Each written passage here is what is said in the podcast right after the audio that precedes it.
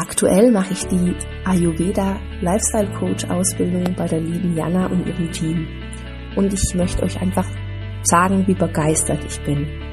Ich liebe die Unterlagen, die tolle Struktur, die Übersichtlichkeit der Ausbildung. Das finde ich ganz, ganz toll. Und ich mag auch das Online-Format, weil das hilft mir, dass ich alles in meinem eigenen Tempo machen kann, zu den Zeiten, in denen ich wirklich möchte und mir das ganz selbst strukturieren kann für mich in meinem eigenen Tempo. Alle Fragen werden trotzdem super ausführlich beantwortet und es ist einfach so viel Wissen, das man kriegt. Und das finde ich wunderbar, weil mit jedem Modul kommt noch so ein Puzzlestein hinzu. Und das finde ich super toll, wie sich da eins ins andere hinzufügt, bis es so ein Ganzes ergibt. Ich freue mich richtig, ähm, ja, wenn ich dann richtig in die Anwendung starten kann. Ich möchte diese Ausbildung allen empfehlen, die mit Ayurveda arbeiten möchten, die da tiefer eintauchen wollen. Ja, vielen, vielen Dank dafür. Hallo und herzlich willkommen bei Einfach Gesund Leben, deinem Podcast mit dem besten Mix aus ganzheitlicher Medizin, Ayurveda, Yoga und Ernährung. Mein Name ist Dr. Jana Scharfenberg und ich freue mich sehr, dass du heute hier wieder mit dabei bist. Bevor wir in das Thema heute einsteigen, möchte ich dir einen kleinen Reminder schicken, dass am 25. Mai um 20 Uhr ein großes Infowebinar zur neuen Ayurveda Lifestyle Coaching Ausbildung stattfindet. Die Ausbildung hat ein massives Facelift bekommen und nochmal ein riesiges Upgrade, was die Inhalte angeht. Und ich freue mich wahnsinnig, wenn ich dir das im Webinar vorstellen darf. Du findest natürlich alle Infos dazu in den Show Notes und wenn du Fragen hast zur Ausbildung oder eben mit dem Gedanken spielst, da mit dabei zu sein, dann kann ich es dir nur wirklich, wirklich ans Herz legen, das dieses Jahr zu tun. Denn dieses Jahr haben wir so viel und Neues reingegeben und verändert ohne, Achtung, den Preis anzuheben. Und das wird sich für das nächste Jahr natürlich ändern. Da werden wir neu kalkulieren. Aber dieses Jahr hast du hier ganz, ganz besondere Konditionen. Jetzt zum heutigen Thema und zum heutigen Gast. Ich habe meine liebe Kollegin Dr. Christina Patterson eingeladen. Und für diejenigen von euch, die diesen Podcast schon länger hören, erstmal natürlich ein herzliches Danke für eure Treue. Aber die wissen, dass die liebe Tina ja vor plus minus zwei Jahren hier im Podcast schon einmal zu Gast war. Damals haben wir über ihre Tätigkeitsbereiche als Allgemeinmedizinerin und Expertin für traditionell chinesische Medizin gesprochen und vor allem über ihre große Herzensangelegenheit, intuitiv gesund werden und bleiben. Das heißt, wie können wir alle aus unserer tiefsten Intuition heraus wirklich in die Gesundheit kommen? Und wie wir alle hat auch die liebe Tina sich in den letzten zwei Jahren weiterentwickelt, neue Erkenntnisse und Bereiche für sich entdeckt und ist da tief, tief reingegangen. Und da ich das sowohl als äh, Kollegin wie auch sehr begeisterter Fan quasi beobachten und miterleben durfte, habe ich mir gedacht, es ist einfach mal wieder an der Zeit, dass Tina hier auch in den Podcast kommt. Und heute sprechen wir mit ihr über das Thema Angst. Und zwar Angst auf allen Ebenen. Das heißt, was ist Angst überhaupt? Wie kann Angst unsere eigene Gesundheit beeinträchtigen? Was macht Angst mit uns? Welche Arten der Angst gibt es? Und natürlich, dass wir hier auch nochmal den Blick von uns selbst etwas weglenken und auch hinschauen, was macht Angst auch kollektiv in dem Sinne mit uns, wenn Ärztinnen und Ärzte auch ihre eigenen Angstthemen haben und die für sich vielleicht gar nicht so sehen wollen. Was passiert dann, wenn Ärztinnen und Ärzte hier eben in eine Fremdbestimmung kommen und sich davon leiten lassen, anstatt wirklich in ihrer eigenen Selbstbestimmung und auch Schöpferkraft zu sein? Herausgekommen ist ein unglaublich spannendes Gespräch. Tina nimmt uns mit rein in ihre eigenen Themenbereiche, die sie für sich hat aufarbeiten dürfen, ihre Erkenntnisse, die sie da mitgenommen hat. Und ja, lass dich einfach drauf ein, schau mal rein, was Tina hier zu berichten hat. Und auch wenn du keine Ärztin oder kein Arzt bist, gibt es hier natürlich ganz viel, was du für dich mitnehmen kannst. Jetzt wünsche ich dir erstmal viel Freude mit diesem Interview. Ihr lieben Zuhörerinnen und Zuhörer, ich begrüße euch zur heutigen Folge und ich freue mich schon sehr auf das heutige Interview, denn ich habe einen Gast hier, die tatsächlich plus minus vor zwei Jahren schon mal hier im Podcast war. Und da ich sie natürlich über genau diese Jahre auch weiter mitverfolgen habe dürfen und sehen dürfen, was alles so passiert ist, dachte ich, es ist an der Zeit, sie wieder einmal in den Podcast zu holen, weil sie natürlich wieder ganz, ganz viele spannende Erkenntnisse mitgebracht hat. Und bevor wir da reinstarten, möchte ich erstmal ein ganz, ganz herzliches Willkommen an die liebe Tina sagen. Hallo, liebe Tina, schön, dass du da bist. Hallo, liebe Jana. Vielen, vielen Dank, dass ich dabei sein darf und hallo an alle Zuhörer. Ich freue mich sehr, dass du jetzt nach zwei Jahren ganz offiziell wieder hier im Podcast bist. Das ist wirklich eine Weile her. Und bevor wir ja schauen, wo das Gespräch uns hinbringt, möchtest du dich vielleicht den Zuhörerinnen und Zuhörern nochmal selber vorstellen? Ja, gerne. Also ich bin Tina, ich bin ähm, Fachärztin für Allgemeinmedizin und Ärztin für traditionelle chinesische Medizin und ähm, ja, habe so einen ganz langen Entwicklungsweg hinter mir und aktuell mache ich hauptberuflich Coaching für Ärztinnen. Was wirklich super spannend ist, und da kommen wir auf jeden Fall nochmal drauf zu sprechen, denn wenn wir so zwei Jahre zurückdenken und liebe Zuhörerinnen und Zuhörer, hört euch super gerne auch den Podcast von vor zwei Jahren an, denn da teilt Tina super, super spannende Sachen rund um Gesundheit mit euch. Aber liebe Tina, wenn wir uns nochmal in die Zeit von vor zwei Jahren versetzen. Ich war damals in Portugal. Du warst damals ähm, im Norden Deutschlands, wo du, glaube ich, immer noch wohnst. Und wir haben uns damals sehr drüber ausgetauscht, wie es ist, eine eigene Praxis zu führen, wie es ist, die chinesische Medizin mit der allgemeinen Medizin zu verknüpfen, was das Thema intuitiv gesund in deinem Leben, aber auch für deine Patientinnen und Patienten für eine Rolle spielt. Und damals hast du auch ein wunderbares Buch dazu rausgebracht. Und ja, jetzt kommst du heute und erzählst uns, dass ganz viel passiert ist. Nimm uns doch mal mit diese Reise von der Tina, die ihre tolle Praxis hat, die verschiedene Welten da miteinander verknüpft, zu der Tina, die heute hier vor mir sitzt und sagt, ich fokussiere mich jetzt auf Ärztinnen und Ärzte. Sehr gerne.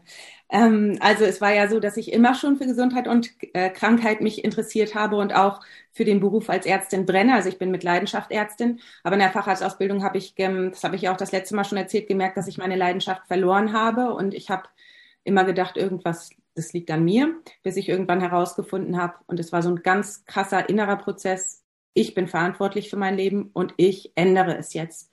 Und dann habe ich mich halt entschieden, ähm, nicht die Praxis von meinem Vater zu übernehmen, was ich damals noch dachte, sondern meine eigene Praxis zu machen, und zwar mit traditionell chinesischer Medizin und Gesprächstherapie, weil ich ähm, schon immer ein sehr sensitiver Mensch bin und ähm, hinter die Kulissen schauen möchte von ähm, Gesundheit und Krankheit und tiefer schauen möchte als ähm, so, ja, wie es in der Schulmedizin manchmal leider ist, weil man ja nur fünf Minuten Zeit hat ähm, und manchmal eben so in der, im Stress ist, dass es einfach Symptomunterdrückung oder Symptombehandlung ist, sagen wir mal so, ähm, wie es viele Ärzte ja machen, dass einfach Feuer gelöscht werden muss, weil es einfach nicht anders geht. Und das kann ich gut verstehen, ähm, dass es so ist. Nur für mich war das ähm, damals keine Option, weil keine Option mehr, weil ich gespürt habe, nein, ich möchte wirklich richtige Begegnungen mit Patienten und ich möchte wirklich ähm, ja die Ärztin sein, die ich immer sein wollte und ich möchte wirklich helfen. Dann habe ich meine eigene Praxis ähm, eröffnet und es war super, mega toll. Ich habe mich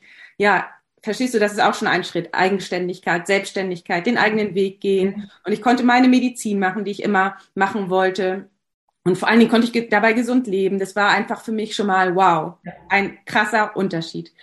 Und ähm, während ich das gemacht habe, habe ich aber auch ähm, damals ja schon angefangen mit dem Podcast und dementsprechend hatte ich viel Kontakt zu anderen Ärzten und ja, die Ärzte und Freunde, die mich von früher kannten, haben mich dann angesprochen, du, du Tina, du bist auf einmal so verändert, was machst du denn anders? Ähm, kannst du vielleicht mal, ähm, können, wollen wir uns vielleicht mal treffen, drüber sprechen? Und dann habe ich einfach so ein bisschen erzählt, wie ich mich aus meinen ganzen, ähm, ja, Glaubensvorstellungen, die ich hatte, wie ich als Ärztin sein muss und so weiter, befreit habe und mein eigenes Ding, meinen eigenen Weg gegangen bin. Und das hat ja vielleicht Freunde so ein bisschen beeindruckt oder abgeholt, beeindruckt ist ein doofes Wort, aber es hat die Leute mitgerissen und sie haben gedacht, ja, vielleicht ähm, möchte ich das auch. Und so habe ich dann angefangen, schon ähm, Kollegen Freunde zu coachen mit dem, was ich ähm, alles für mich damals ähm, schon gelernt hatte, weil ich hatte zum Beispiel auch verschiedene Ausbildungen in die Richtung gemacht, um mich selber besser kennenzulernen, weil damals in der Schulmedizin hatte ich ja mich ganz und gar verloren vor lauter, ja, den anderen helfen und ähm, überall Brände löschen, sagen wir mal so. Mhm. Das heißt, das, was ich für mich gelernt habe, um mich wiederzufinden, ähm, das konnte ich dann an die Ärzte weitergeben und das hat mir unglaublich viel Freude bereitet. Fast sogar noch ein Stückchen mehr als ähm, das, was ich in meiner Praxis gemacht habe, weil es einfach so nah dran an dem ist, was ich mh, mm, selber durchgemacht habe. Mhm. Und dann wurde das immer, immer mehr. und ähm, ja, ich, ich weiß nicht, damals, als wir gesprochen haben, hast du ja auch mitgekriegt, dass ich in der Praxis von meinem Vater gearbeitet habe, noch als mhm. am Anfang in der Anfangszeit als angestellte Ärzte meine eigene Praxis hatte und dann das Coaching schon war und dann hatte ich den Podcast, das Buch. Also ich habe mich teilweise da so ein bisschen ja zerrissen und das habe ich so gemerkt, das ist möchte ich gar nicht mehr so gerne. Ich möchte jetzt ähm, all in gehen und habe dann ähm, nach und nach die ähm, anderen ähm, ja die anderen Bausteine losgelassen und habe dann die Praxis von meinem Vater als erstes losgelassen, dann äh, im letzten Jahr meine eigene Praxis und ja, jetzt bin ich ähm, Coach für Ärztinnen und das macht mega Freude, weil das absolut meine äh, Zielgruppe ist und verstehst du das, was mich am aller, allermeisten erfüllt. Mhm.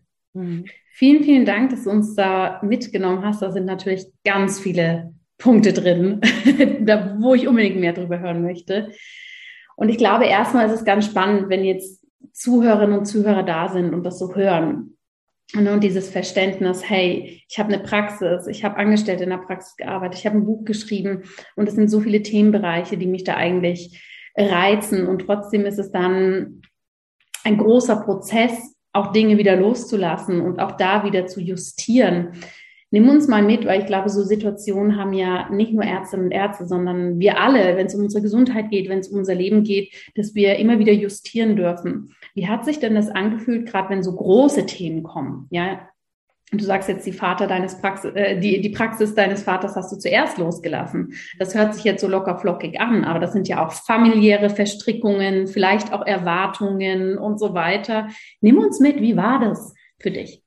Ja, ähm, sehr gute Frage, liebe Jana. Das war sehr schwierig für mich, weil ich, ähm, ja, weil ich ein familiärer Typ bin und auch, ähm, ja, vom Typ her auch eher gerne so bin, dass ich ähm, es gerne anderen recht machen möchte. Mhm. Und irgendwie hätte es ja auch gut gepasst, wenn ich das gemacht hätte mit der Praxis. Nur habe ich gemerkt, ah, wenn ich das so mache, dann ähm, gehe ich selber dabei kaputt, weil es einfach nicht meine Art von Medizin ist. Ich kann das schon mal eine Zeit lang machen, aber jetzt mein ganzes Leben und äh, mhm. so, ja, fremdbestimmt zu sein und so getaktet und so immer nur an einem Ort und, ähm, und vor allen Dingen auch keine richtige Zeit zu haben für das, was ich eigentlich machen möchte, habe ich gemerkt, also wenn ich das mache, dann gehe ich kaputt. Und das erstmal ein, mir so einzugestehen und zu wissen, das, was ich eigentlich immer machen wollte, oh Gott, das äh, ist gar nichts für mich. Mhm. Das war hart das war hart, weil das sind Dinge, da habe ich auch viel ähm, meine Gefühle kennengelernt.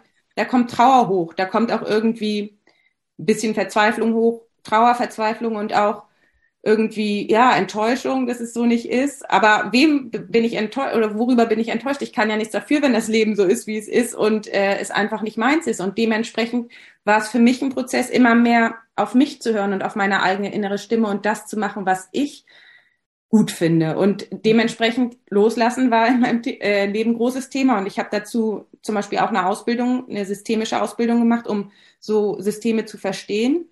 Und das hat mir sehr, sehr, sehr geholfen, dass ich das besser loslassen kann.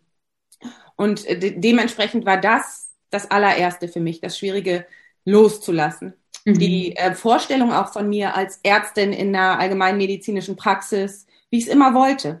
Mhm. Wie ich es immer wollte. Erstmal festzustellen, okay, scheiße, es wäre okay, aber es ist nicht, es, es geht noch mehr und, die, und dir das zu erlauben, dass du das willst innerlich und dann ähm, den Schritt zu gehen, das loszulassen und das mit gutem Gefühl und nicht die ganze Zeit Schuldgefühle oder schlechtes Gewissen zu haben oder zu denken, oh, da lasse ich sowas Tolles los. Also verstehst du, das war schon ein längerer Prozess mhm. mhm. und ähm, hat gedauert. Aber wie ich dann so bin, ich spreche ja dann auch immer ganz ehrlich die Dinge aus und das hat sehr, sehr gut geholfen. Kommunikation und wirkliches mir eingestehen, was ich möchte und ähm, was für mich auch sinnvoll ist, weißt mhm. du? Mhm. Absolut. Mhm. Vielen, vielen Dank fürs Teilen. Du hast gerade erwähnt, ne, zu erkennen, in was für Systemen man ist und wie Systeme da auch funktionieren. Kannst du uns da ein bisschen mit reinnehmen, weil auch wenn ich das so beobachtet oder miterleben habe dürfen in den letzten zwei Jahren, ist ja gerade das für dich auch so ein riesen Schlüsselthema gewesen, hinzugucken, hey, in was für ne, Systemen wirklich bewegen wir uns und wie spielen da auch eben Gefühle wie Trauer, Loslassen, aber auch Angst überhaupt mit rein und können uns tatsächlich ja auch in so einen Käfig halten, den wir gar nicht so wahrnehmen als Käfig. Erzähl mal, wie war das? Ja, voll gute Frage. Und ich habe mich lange mit Systemik befasst, weil ich das früher in meinem vorherigen Leben war das kein Teil. Und dann habe ich das entdeckt und gemerkt, krass, wie viel ich dadurch ableiten kann. Das heißt, wenn man sich das ganz einfach vorstellt, ähm, kann man sich so zum Beispiel sieben Bauplätze vorstellen, die alle irgendwie eine Beziehung zueinander haben oder vielleicht sieben Menschen, die sich einen aussuchen sollen, zu dem sie eine Beziehung haben. Und wenn sich der Mensch verändert, also sein, seine Position verändert, ein Stück zur Seite geht, dann verändert sich das gesamte System. Weißt du, was ich meine? Also mhm. sobald sich in einem System von sieben Personen, die sich alle auf, auf einen anderen beziehen, ein einziger Mensch seine Position verändert, verändern sich alle.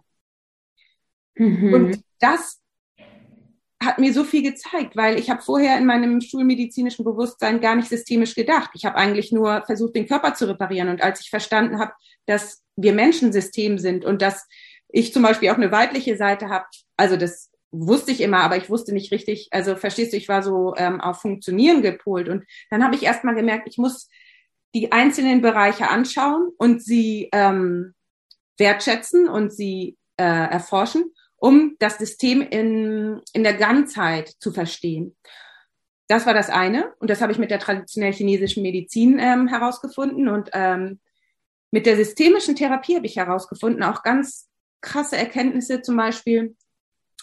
Ähm, ja, das kann ich, ähm, also es geht ja auch um Familientherapie zum Beispiel. Und wenn jetzt ein Kind mit Wutanfällen irgendwie in der Familie auffällig wird, dann wird es ja, ist es ja ganz oft so, dass das Kind zum mh, hm, Psychologen geschickt wird oder was stimmt mit dem Kind nicht. Also wir müssen jetzt irgendwie das mhm. Kind äh, mit dem irgendwas machen. Aber ganz oft ist das eigentlich nur der Ausdruck von einer Systemstörung, sage ich jetzt mal in Anführungsstrichen, was ja eigentlich keine Störung ist, aber ein Ungleichgewicht im System. Mhm. Und anstatt am Kind irgendetwas zu machen, sollte man im System gucken, vielleicht ähm, Ehe der Eltern oder und so weiter und so fort, anstatt das ähm, das Symptom oder das, was sozusagen das anzeigt, wegzumachen.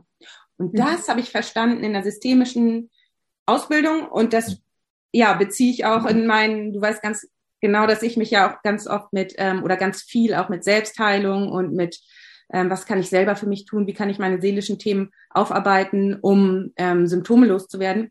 Und das habe ich für mich angewendet, auch in der Praxis. Und das ist einfach so eine krasse Erkenntnis gewesen, weil das etwas ist, was wir in der Schulmedizin ja gar nicht so gelernt haben. Absolut. Vielen, vielen Dank, dass du es teilst. Also wir müssen nochmal zusammenfassen, dass wir uns als Menschen eigentlich immer in Systemen befinden, ne? in, in Bezug zu anderen Personen und so weiter. Und sobald sich sozusagen ein, eine, ein Bestandteil des Systems bewegt, bewegt sich alles mit. Und dann ist es natürlich immer spannend zu sehen, was passiert. Ne? Ist es eher mitreißend, das Wort hast du ja vorhin auch schon mal verwendet, oder ist es eher, dass es uns total blockiert oder ne, auf die ja, Blockaden sozusagen bringt? Das ist natürlich super, super interessant, was du da erzählst. Die Schulmedizin ist ja tatsächlich sehr symptomorientiert. Ne? Und das ist ja letztendlich, was du gerade hier von diesem systemischen Ansatz ja, uns, uns mitgibst, genau das Gegenteil. Ne? Dass wir wirklich ein Symptom anschauen ähm, und sagen, okay, wie kriegen wir das Symptom weg? Wie können wir ne, da ansetzen und dann ist hoffentlich alles gut. Und ich finde, es ist aber total übertragbar zu vielen, was wir so in unserem Leben haben. Ja, dass wir nicht nur in der Schulmedizin häufig sehr symptomorientiert vorgehen, sondern dass wir das ja in vielen Bereichen unseres Lebens finden. Ne? Ich habe ein Problem oder ich habe irgendwo eine Angst. Okay, die Angst muss weg ja, dann geht's weiter und ich drücke die jetzt weg oder ne, ignoriere das oder keine Ahnung, mach äh, Mindset-Arbeit, dass alles gut ist sozusagen, anstatt wirklich hinzugucken, hey, was sagt mir das eigentlich? Und ich glaube auch, und da bin ich gespannt, was, was du zu sagst, weil da waren ja sicher deine letzten zwei Jahre auch so spannend, dieses auch mal das Aushalten, ja, also dieses Annehmen, ah ja, okay, es ist etwas da, ohne ne, es wirklich so negativ behaftet wie so ein Symptom sehen, dass jetzt Hauptsache weg ist und dann ist alles wieder gut. Nimm uns da mal mit, wie du das siehst.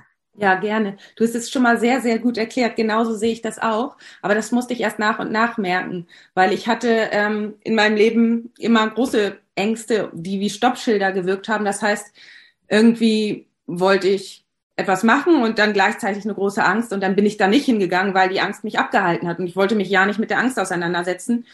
Und das hat mich lange ähm, blockiert. Und als ich verstanden habe, dass es so ist, wie du gerade gesagt hast, dass mh, mm, die Angst eigentlich nicht das Problem ist, sondern das Problem ist die Angst vor der Angst. Mhm. Weil, als ich dann in den Situationen war, zum Beispiel auch als ich meine, ein, meine Praxis losgelassen habe, meine eigene, ne, da kam auch nochmal das Gefühl von Existenzangst hoch. Ähm, und das ist ja etwas, was viele auch nicht haben wollen und fürchten. Und das verstehe ich. Ich wollte das auch nie. Aber und da sind die größten Schätze, weil als ich dann dieses Gefühl hatte, da habe ich gemerkt, womit das zusammenhängt, zum Beispiel. Und da, verstehst du, da kommen dann die, also das Veränderung passiert eigentlich durch Tun und nicht durch Wissen. Ich wusste es immer, ne, aber ich habe mich nie getraut. Und dann ist es einfach manchmal so, dass man die Schritte einfach gehen darf. Und dann, während es da ist, merkt man auf einmal, okay, es liegt nicht an der Angst, sondern es liegt an Glaubenssätzen, die ich habe. Es ja. liegt. Und das ist das, was, was, was du eben meintest mit dem Systemischen.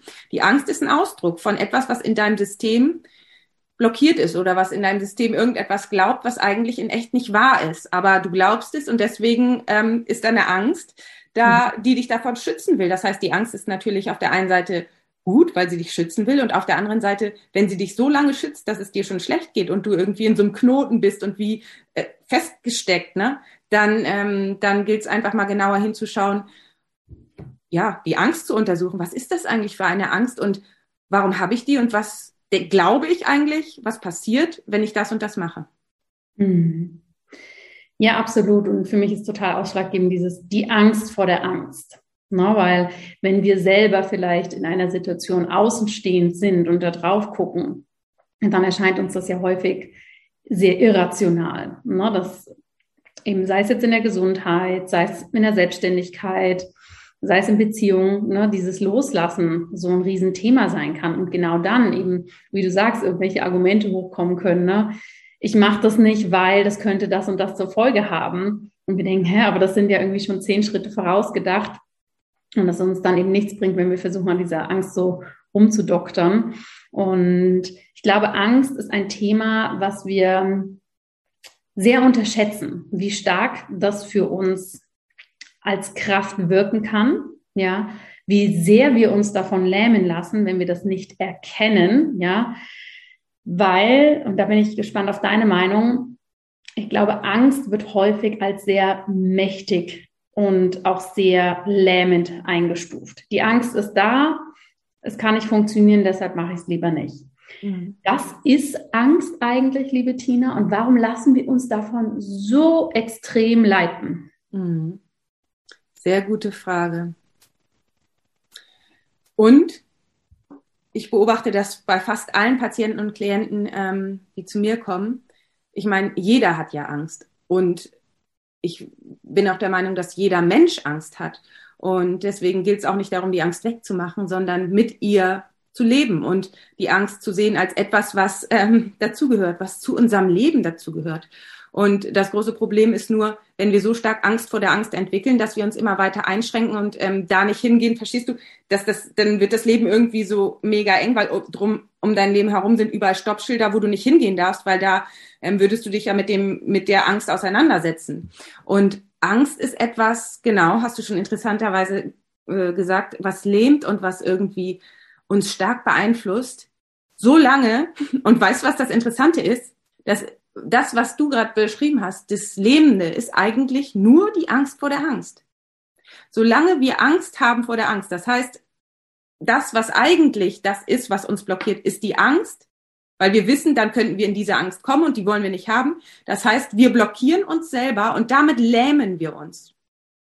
Mhm. Weil wir gar nicht wissen, und das ist bei vielen und war bei mir früher auch, wir möchten gar nicht mit den Ängsten zu tun haben, wir möchten sie wegmachen. Und dementsprechend haben wir Angst davor, uns mit unseren Ängsten auseinanderzusetzen und dementsprechend lähmt das. Es ist eigentlich wirklich diese Ablehnung vor der Angst, dieses mhm. nicht sehen wollen, nicht haben wollen und auf gar keinen Fall da reingeraten. Und ähm, das finde ich interessant, weil wenn ich dann mit den Klienten in die Angst gehe, dann merken sie, dass eigentlich gar nicht so viel passiert. Mhm. Und darum geht's einfach zu spüren, ne? das auszuhalten. Das auszuhalten und dann äh, die Erfahrung zu machen, dass auch Angst mir nichts anhaben kann. Das ist dieses von mhm. loslassen und fallen lassen in etwas, das größer ist als du selbst, weil das Leben fängt dich auf. Und das ist sozusagen etwas, was ich auch gelernt habe in, in der Zeit, dem Leben zu vertrauen.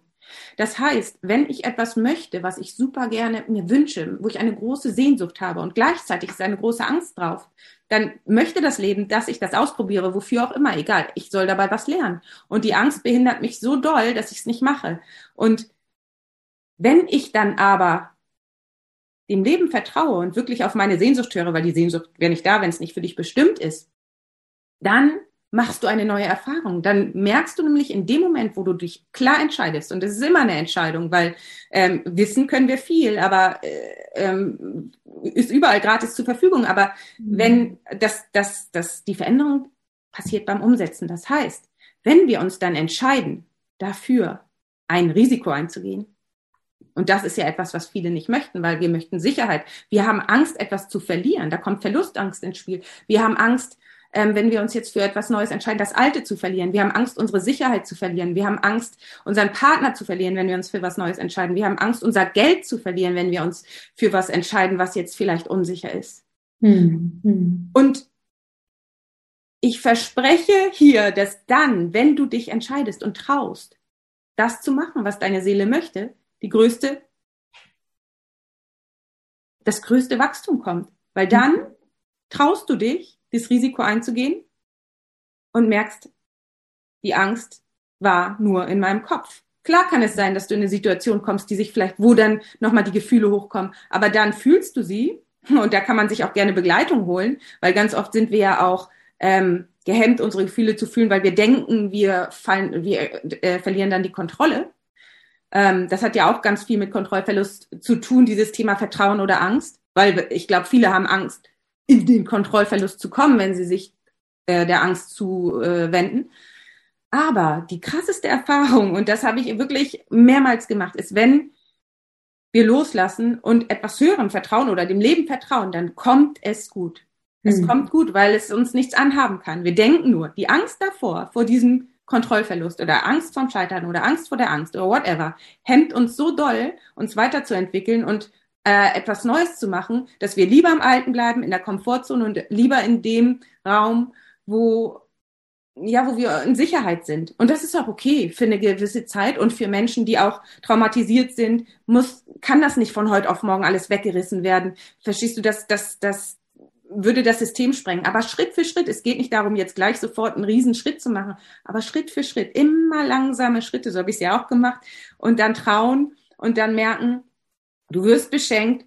Die größten, wirklich, die größten Erlebnisse und Erfahrungen für mich hatte ich, als ich so krasse Loslassprozesse hatte, ich dachte, ja, okay, dann, dann ist es jetzt so, dann, äh, also ich war jetzt gerade vor kurzem äh, im Januar in Mexiko und dann waren ja ist, ist als allererstes, als ich ähm, angekommen bin, war mein Pass und mein Laptop habe ich im Taxi verloren, weil wir so krasse Turbulenzen hatten und ich die ganze Nacht nicht geschlafen hatte und der Fliegerverspätung. Und die Sachen waren weg und so etwas war für mich der No-Go oder das No-Go. Ich habe so, ich verstehe, ich habe mich so nackt gefühlt. Ich dachte, what the fuck, das darf mir jetzt hier nicht passieren in Mexiko. Also verstehst du, es war das schlimm, eine der schlimmsten Sachen für mich ever, weil alles, was ich gearbeitet habe auf dem Laptop war, das heißt, da war so viel drauf, mein Pass, wie soll ich zurückkommen und whatever, ich weiß nicht, die, im Taxi verloren.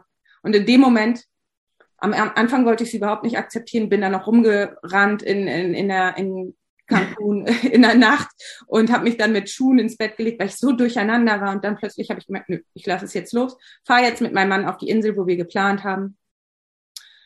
Und weißt was passiert ist? Ich habe es wirklich losgelassen. Ich habe gedacht, jetzt ist es weg. Keine Ahnung, mir scheißegal, soll so sein. Ich lerne jetzt loslassen. Nach drei oder vier Tagen schrieb das, ähm, also mein Mann hatte dann so irgendwelche Unternehmen angeschrieben, schrieben die, we found your stuff. Und ich bin vom Glauben abgefallen. Ich bin wirklich vom Glauben abgefallen. Also ich bin, ich, ja, das war ein riesengroßes Erlebnis von ähm, Loslassen und beschenkt werden. Und kurz danach bin ich vom Rochen gestochen worden, wo ich ähm, auch so eine große Angst hatte, plötzlich, weil ich mich damit nicht auskenne und mein äh, Kopfkino anging von äh, Allergie und ähm, und was weiß ich, hyperallergischer Schock und Amputation und so weiter und so fort. Und ähm, diese krassen Erlebnisse, weißt du, ich habe immer gedacht, äh, warum passiert mir das? Und ich konnte es nicht fassen, aber haben mir, und wo letztendlich doch alles gut gegangen ist, ne, haben mir auch irgendwie das Vertrauen gelehrt. Weil wenn ich diese Situation nicht gehabt hätte, dann wäre ich ja nur in der Komfortzone und hätte ja das gar nicht erlebt, dass es auch gut wird, wenn mal was passiert, verstehst du, es passiert was, aber mhm. es wird gut. Und selbst wenn ich die Sachen jetzt nicht wiederbekommen hätte, ja. hat es mich entspannt, weil ich gemerkt habe, oh, ja, dann lass ich es mal los. Also verstehst du, loslassen ist irgendwie so befreiend. Es ist sehr befreiend, ne? Und vielen Dank, dass du das so teilst. Und ich glaube auch, nur, weil meine Frage eben, was ist Angst eigentlich? Es zeigt schon, Angst kann so viel sein. Und ich denke mir manchmal bei der Auseinandersetzung mit der Angst, dass die Angst wahrscheinlich in den Grundzügen eigentlich dazu gedacht war, uns so kleine Warnsignale zu geben. Ne? Eher, du Achtung, das könnte was sein, da, ne, mal, mal im Hinterkopf behalten quasi, dass das eine potenzielle Gefahr in Anführungsstrichen sein kann und wir uns aber selber als Menschen so drauf trainiert haben, dass wir das nicht mehr als so kleines Alarm, Alarmlämpchen so ne, am Horizont sehen, sondern sofort alle Sirenen irgendwie total aufschallen. Und genau das, was du jetzt ja auch beschreibst, dieses Loslassen und dieses Ausprobieren und Weitermachen. Ich bezeichne das auch gerne als so ein Muttraining, ja, weil wir brauchen das, glaube ich, schon, dieses nicht nur diese Erfahrung sammeln und diese Beweise uns selbst geben, ne, dass wir das können. Ich meine, das erste Mal, wenn wir vom ein Meter Brett springen, fühlt sich das wahnsinnig hoch an. Das nächste Mal ist es schon irgendwie eigentlich nur noch ein Spaß. Und dann kommt das drei Meter Brett, ne, wo wir vielleicht auch erstmal dastehen und starren. Und beim vierten Mal machen wir vielleicht einen Köpfer runter oder was auch immer. Und ich glaube, wir alle haben verlernt, dieses Muttraining zu verkörpern. Wir sehen das ja schon bei Kindern. Pass auf, Vorsicht, Vorsicht, bitte das nicht, bitte nicht zu schnell, zu hoch, zu laut, zu was auch immer. Und da ist es für mich manchmal gar nicht so überraschend, dass das bei uns Erwachsenen letztendlich in einer anderen Form viel ausgeprägter immer noch da ist. Hm. Ja, voll gut, was du sagst, weil es geht immer wieder darum, oder viele Menschen möchten auch gerne in der Komfortzone bleiben, weil es dort sicher ist und weil ja, weil es sich irgendwie schlecht anfühlt, aus der Komfortzone raus. Es fühlt sich ja nicht gut an in dem Moment. Mhm. Und alles, was sich nicht so gut anfühlt, das machen wir dann nicht. Ähm, und genau das führt dazu, dass immer mehr von unserer so Lebendigkeit einschläft und auch von unserer ja, Abenteuerlust und auch von unserer Risikobereitschaft. Also je mehr wir uns in der Komfortzone zurückziehen und sagen, ah nee, heute nicht. Und ähm, das ist okay. Also ich möchte nicht sagen, dass das nicht okay ist. Für, ich ich habe auch traumatisierte Patienten und so weiter. Für einige ist das wichtig, diese Sicherheitszone zu haben. Und gleichzeitig finde ich das sehr gut, was du gerade gesagt hast mit dem Training, mit dem Muttraining, weil wir können uns doch mal überlegen, und das ist vielleicht eine gute Aufgabe, jeden Tag etwas zu machen, was uns eigentlich ein bisschen Angst macht oder aus der Komfortzone herausholt. Also etwas, äh, entweder, es kann auch zum Beispiel, wenn es nichts mit dem Business zu tun haben soll, etwas Verrücktes sein, was wir vielleicht als Kind mal gerne gemacht haben. Genau sowas, was du gerade gesagt hast, in der Schwimmhalle springe ich mal einfach mal wieder vom Einer einen Kopfsprung. Mache ich einfach mal.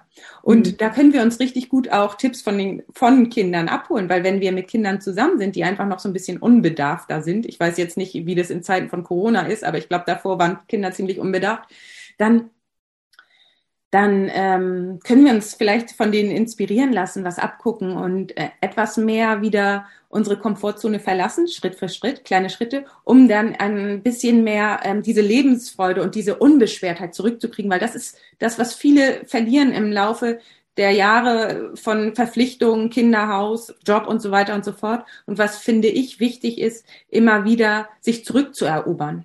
Ja, absolut. Wie hängen denn aus deiner Sicht Angst und Gesundheit zusammen? Mhm. Oder nicht Gesundheit? Vielleicht sollte ich so sagen. Ja, das große Problem, was ich sehe, ist, dass Angst eben in der Gesellschaft noch nicht richtig verstanden wird. Das heißt, Angst wird oft unterdrückt durch Medikamente oder man sagt, nee, jetzt darfst du keine Angst haben, anstatt es genauer zu betrachten. Wie ein Wissenschaftler könnte man vorgehen. Man könnte einfach, wenn jemand sagt, ach, ich habe davor Angst, genauer untersuchen, an die Hand nehmen und genau mit ihm oder ihr besprechen, woher kommt das, was passiert, wenn du die Angst hast, was fürchtest du am meisten, wie fühlt sich das an und so weiter und so fort. Ähm, die Dinge klären sich immer, wenn wir da mit Licht drauf leuchten, anstatt dass wir es unterdrücken und sagen, jetzt darfst du nicht haben, Tablette und ähm, das ist jetzt irgendwie schlecht. Und dementsprechend ähm, wünsche ich mir in der Gesellschaft ein Umdenken. Und das Ding ist, was nämlich bei uns in der Gesellschaft ist, dass viele Angst haben vor der Angst und das führt zu Panikattacken. Und ähm, das wurde jetzt, glaube ich, auch durch das, was wir jetzt gerade im Außen erleben, noch viel mehr verstärkt. Und das, diese Panikattacken und dieser der andauernde ähm, Zustand von Angst. Das heißt, ein, ein Mensch kommt gar nicht mehr aus der Angst heraus, obwohl gar nichts los ist. Also Angst ist ja normal, wenn du jetzt zum Beispiel sagst, ich besteige jetzt den höchsten Berg und habe einfach ein bisschen Adrenalin, bin ein bisschen Angst, ob ich es schaffe oder nicht. Aber wenn jetzt jemand dauerhaft in Angst ist, es gar nicht mehr weggeht, er auf dem Bürostuhl sitzt und es ist Angst da, weil irgendwelche äh, inneren Blockaden, da sind irgendwelche Glaubenssätze oder irgendwelche Dinge, die ihn oder sie ja in diese Angst versetzen und es ist Angst vor der Angst da, dann ist das System dauerhaft mit Cortison überschüttet und außerdem können dann in diesem Zustand, das ist ja, das ist ja ein Hochenergiezustand, die Reparaturmechanismen im Körper nicht mehr richtig wirken und dann, ähm, ja, ja, kann man zusehen, wie die eine oder andere Krankheit eben ausbricht, weil auch das Immunsystem unterdrückt wird, ja. Mhm. Deswegen hängt es miteinander zusammen. Also ganz normale Angst nicht, weil normale Angst äh, ist normal und ist da und dann äh, fühlen wir sie und gehen weiter oder whatever. Aber wenn Angst chronisch wird, das heißt Angst vor Angst und dann Panikattacken, es chronifiziert sich, keiner versteht es und ja, dann ist es ein Dauerzustand und das kann zu Krankheiten führen.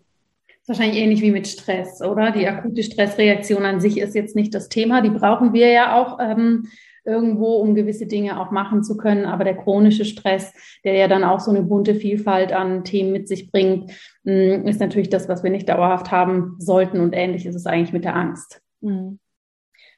Vielen, vielen Dank, dass du das so geteilt hast. Jetzt hast du gesagt, du hast dich durch deine eigene Geschichte, durch diese Erfahrungen, auch durch das Durchgehen durch die eigenen Ängste, dich damit auseinandersetzen, viel, viel, viel lernen, darauf ähm, fokussiert mit Ärztinnen und Ärzten zu arbeiten. Was haben denn Ärztinnen und Ärzte, was das Thema Angst angeht, nochmal so für, ich sag mal, Spezialitäten? Mhm. Also Ärzte und Ärztinnen kommen ja meist ähm, aus, ja, aus verschulten Studien, das heißt aus ähm, Studien, die mit viel Druck ähm, ausgeübt wurden und kommen auch schon, haben schon meistens Persönlichkeitsmerkmale, die so ein bisschen ähm, ja mit allem verbunden sind. Das heißt, viele Ärzte, die anfangen, möchten schon gerne helfen und ähm, ja sind dementsprechend äh, in einer Position, wo sie mh, hm, bereit sind, zu leiden und ähm, sich selber ein Stück aufzugeben, um anderen zu helfen. Mhm. Verstehst du? Also sie sind gerne bereit, anderen zu helfen. Das heißt, mit der Aufmerksamkeit beim Gegenüber zu sein, sich selbst dafür einen Augenblick zu unterdrücken, äh, weil ja, weil sie ein großes, ein großes Herz haben und viel Liebe in sich. Und äh, das mag ich so gerne an Ärzten. Ärzte sind, ich, ich bin mit Leidenschaft eben auch in unserem Berufsstand zu Hause. Was aber passiert ist, dann auf lange Sicht, ist, dass sie, wenn sie das dauerhaft machen, sie sind dauernd mit der Aufmerksamkeit beim Gegenüber und das richtig oft und lange am Tag, weil du weißt selber, wie viel Ärzte arbeiten, dann mhm. passiert es ganz schnell, und das tut mir leid und weh, dass sie sich selber verlieren. Das heißt, sie sind mit der Aufmerksamkeit und der Verantwortung bei den Patienten und ganz oft betrifft es Frauen, weil wenn sie dann ähm, den ganzen Tag bei den Patienten mit der Aufmerksamkeit sind und gucken, was kann ich für den anderen tun und ähm, sich selber aufopfern, dann kommen sie nach Hause, sind mit der Aufmerksamkeit beim Mann und bei den Kindern, was kann ich für die noch tun und so weiter und so fort. Das heißt, sie verlieren sich selbst. Der Raum für sie selbst ist so klein am Ende, weil sie so viel für die anderen geben, weil sie auch so viel zu geben haben, weil sie so ein großes Herz haben, dass das automatisch passiert, dass sie sich selber verlieren. Mhm. Und Jetzt kommt eine Angst ins Spiel, mhm. nämlich die Angst, weil sie haben aus Liebe alles gegeben, aus Liebe alles zu geben und dabei nicht sich selbst sein zu dürfen oder nicht mehr ich selbst sein zu dürfen. Das heißt, es kommt eine, eine mh, mm, Angst ins Spiel, oh, wie kann ich in dieser Welt noch ich selbst sein? Wie kann ich, ich habe Angst, dass ich das nicht schaffe. Ich habe Angst, dass ich überfordert bin. Ich habe einfach Angst in, diesen, in dieser Situation. Ich wollte immer Ärztin sein, aber jetzt habe ich Angst, dass es nicht geht. Es geht nicht so, wie ich bin. Ich bin anscheinend falsch. Mit mir stimmt was nicht. Ich muss mich noch mehr anstrengen. Es kommt Scham, es kommt Schuld. Mhm. Und das Eigentliche ist aber, es geht gar nicht, sie machen gar nichts falsch. Sie mhm. machen gar nichts falsch. Und es ist auch kein, nichts falsch daran, Angst zu haben, sich zu verlieren oder sich verloren zu haben, sondern es geht einfach darum, sich dann wieder darauf zu besinnen, was vielleicht ähm, nicht ganz so gut gelaufen ist und wieder den Raum für sich selber zu erweitern. Das heißt auch die Gefühle zu spüren. Ganz oft haben die Ärzte und Ärztinnen ja auch irgendwie Frustration, Unzufriedenheit und das ist ganz oft unterdrückte Wut. Hm. Und ähm, das dafür verurteilen sie sich dann auch noch mal selber.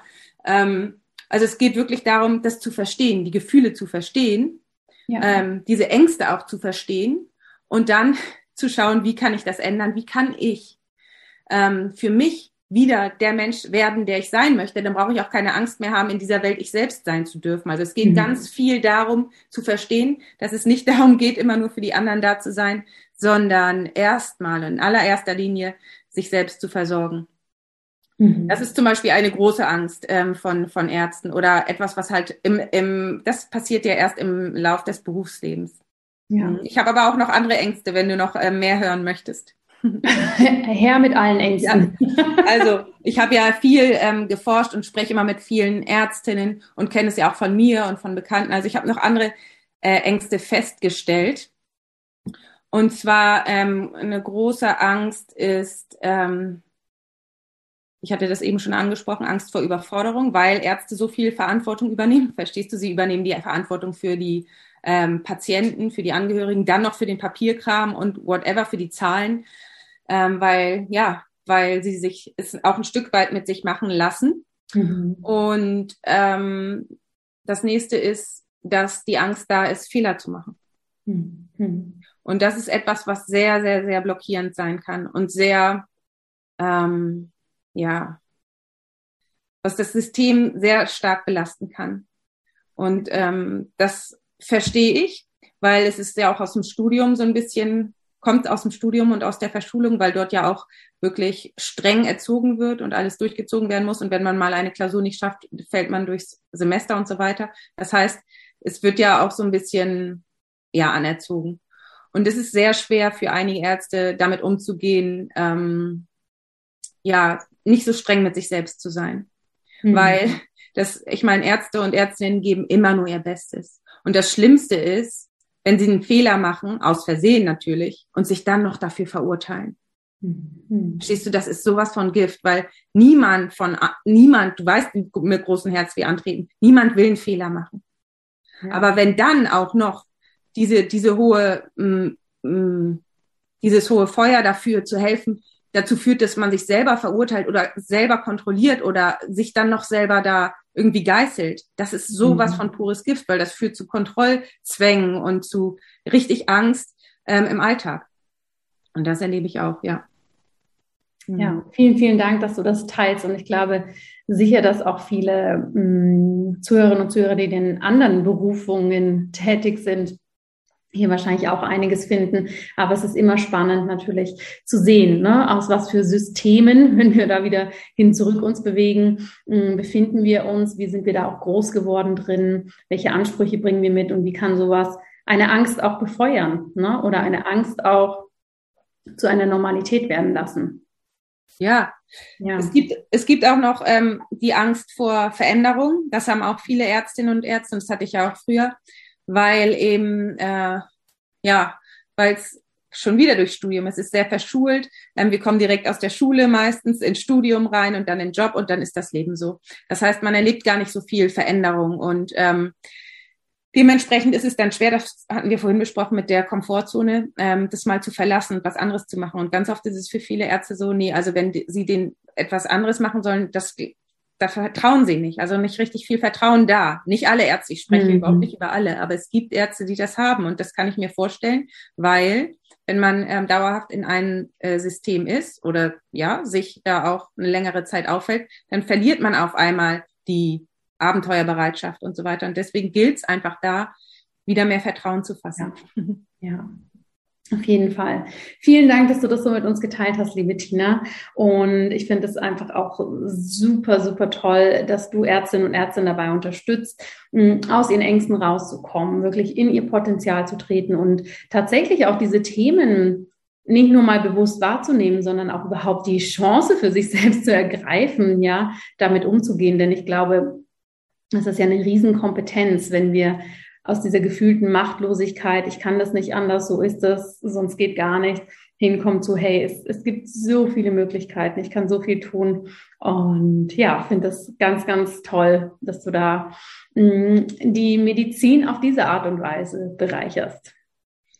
Voll schön, was du sagst. Das freut mich sehr, ja. Und ich habe mich einfach getraut, in diesen Bereich zu gehen, das, wofür man sich, sagen wir mal, auch schämen könnte oder wo man sagen würde, man darf keine Schwäche zeigen oder was auch immer. Aber ich habe gemerkt, dass gerade das das größte ja, Veränderungspotenzial in sich hat. Auf jeden Fall.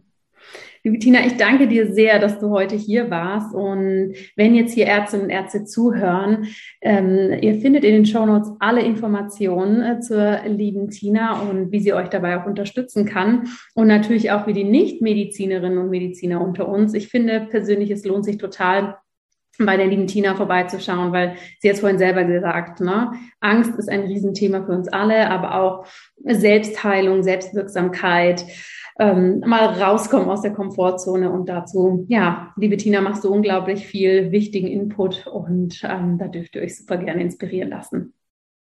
Danke, Tina, für deine Zeit und dass du uns mitgenommen hast in deine ganz, ganz spannende Entwicklung der letzten zwei Jahre.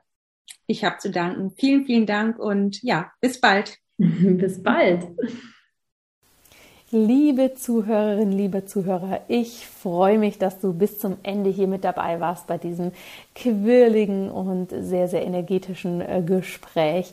Und ich hoffe natürlich, dass du für dich ein paar neue Erkenntnisse gewonnen hast. Lass mich wissen, äh, wie dir die Podcast-Episode gefallen hat, was deine Erkenntnisse sind. Teil das doch super gerne mit mir auf den Social-Media-Kanälen oder aber auch per E-Mail, wenn dir das lieber ist.